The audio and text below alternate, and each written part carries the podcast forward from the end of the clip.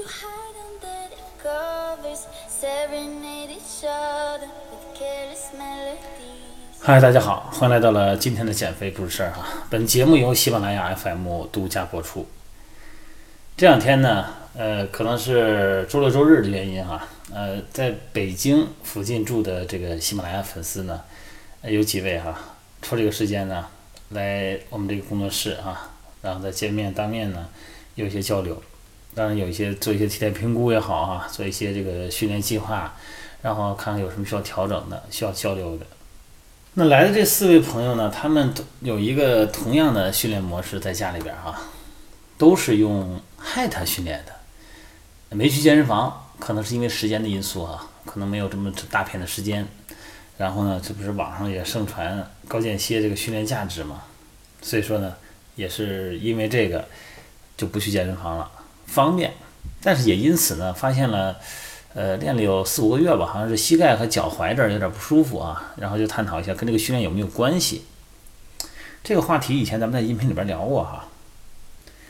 所有的健身，包括咱们其他日常生活中所有的东西，它其实经过商业和网络呢，某一种元素是被放大的啊。你比方说这个热量消耗哈，因为大部分人减肥比较关注嘛。啊，很多人说都会说这个高间歇呢，二十分钟呢，它的燃脂效果比传统的有氧训练四十分钟还要多消耗多少倍多少倍的脂肪啊！你比方说四十秒，它要比那个十分钟或者是二十分钟的这个跑步传统的效果更好啊！它对应传统的训练模式，然后对应的这个高间歇的它的训练价值。那这样的话，你非把它量化呢，那肯定很容易就把它给放大某种元素。好像现在这个不练高间歇、不练 HIIT 就不是运动一样哈，啊，这个思维肯定是有问题的。咱们理解健身呢，跟理解其他事物一样，你要多维度。现在你看到的，咱先不说数字的准确程度哈，首先你看到的只是一个维度，就是运动与消耗的关系。那么还有一个，那如果在我眼里边，我看到的那肯定是你运动速度的高频次对于身体。带来的适应性啊，包括你的柔韧度是不是满足你做这些动作，你做动作的准确程度与否，那么这个动作呢，长时间错动作产生的关节损伤，那这个可能是我这个维度能看到的。好了，咱就不聊我这个这个运动损伤那个维度了啊，咱就说消耗维度。首先还是那句话，你得知道这东西是什么哈，height 高间歇，这高指的是什么呢？就是高强度是吧？那什么是高强度啊？就是在运动的时候啊，它接近一个最大负荷的状态啊。其实这是一个无氧训练状态，但是很多人呢会认为 HIIT 呢是一个有氧。哎，对呀，我要通过 HIIT 有氧减肥嘛，是吧？你看消耗脂肪的呀。这个短时间大强度它提供能量的呢，就是三磷酸腺苷啊，还有就是无氧糖酵解啊，它是这个，因为它那个脂肪在这个时间内啊，短时间内二三十分钟之内它提供不了，而且这个是无氧状态。所以说呢，它是一个无氧训练。当然呢，你说我能不能把它给做成个有氧训练，也可以呀。把你的运动心率放低一点儿，是吧？训练时间长一点儿，然后中间连贯一下，别间歇，那就是一个有氧训练嘛。相比之下，你把这个划船、游泳、跑步，是吧？呃，甚至于举哑铃、跳健身操、搏击操，你每个各来个十分钟，你把它串起来，这不也是有氧训练吗？能够保持长时间的。低强度的是吧？那这个间歇指的是什么？指的是高强度与低强度交替进行的这么一个不同的比例关系。呃，因为它这是有好多动作设计出来的嘛，比方说俯卧撑啊、深蹲呐、波比跳啊，反正你想什么设计怎么往里设计呗。那不同的设计呢，它有一个比例，有的动作你可以用高强度，你比方说下蹲哈，这个波比跳，或者说是这个呃。俯身摸地啊，或者说跳跃这些，凡是涉及到全身跳跃动作的，都会比较累。那这个设计呢，你可以比方说用六十秒连续。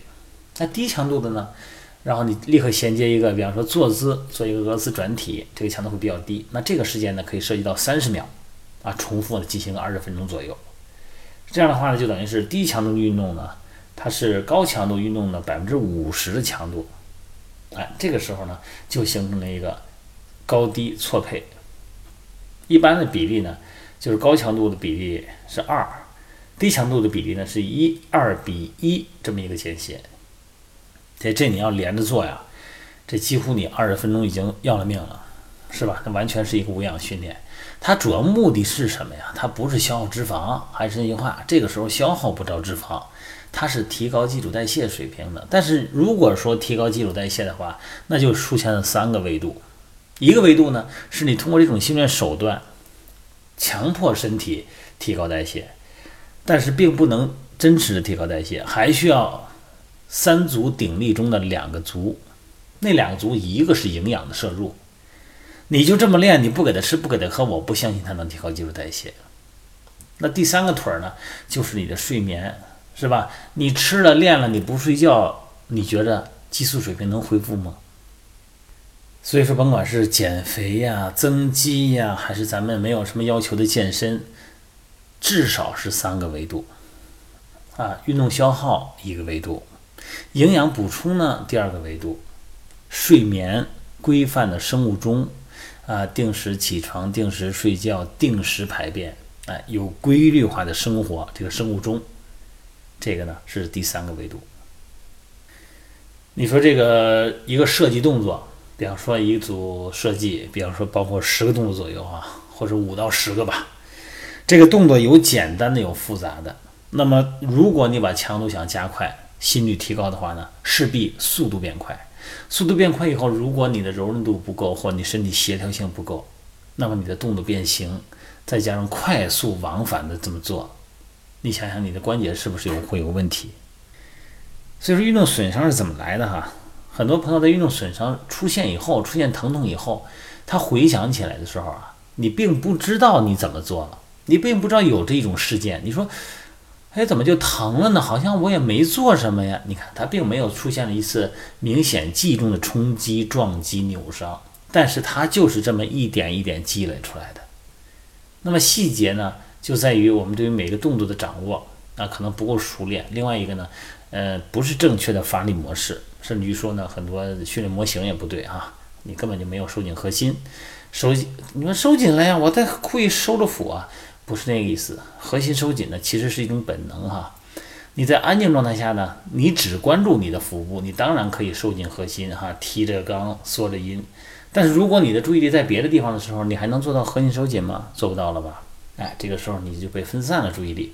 但是如果你的核心是已经被激活的，它无需主动思考，已经进入本能状态的时候，那你做很多动作的时候啊，整个的生物力线、发力模式。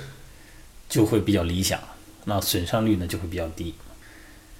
啊，你反正是又回到那句话，这个练的时间越长啊，发现这个这种训练经历长的人的损伤呢，身体多发部位会比较多，肩呐、脚踝呀、膝盖呀、啊手腕的三角软骨啊，这都是很多多发的地段。那腰呢就不用说了啊，它里边很很大因素有关，其中一个因素呢，就是你对动作掌握不好。啊，就是咱们训练模型可能都不对。好了，这个关于高间歇的话题呢，扯着扯着又扯远了哈。反正希望大家注意吧，反正不管你怎么做，不管你用什么样的训练方式，呃，高间歇也好，打球、游泳怎么都行，什么样的训练方式都可以。但是有一个前提哈，你得知道你身体适不适合这个动作，适不适合这种训练模式，你的身体是不是对称的，是不是肌肉张力平衡的。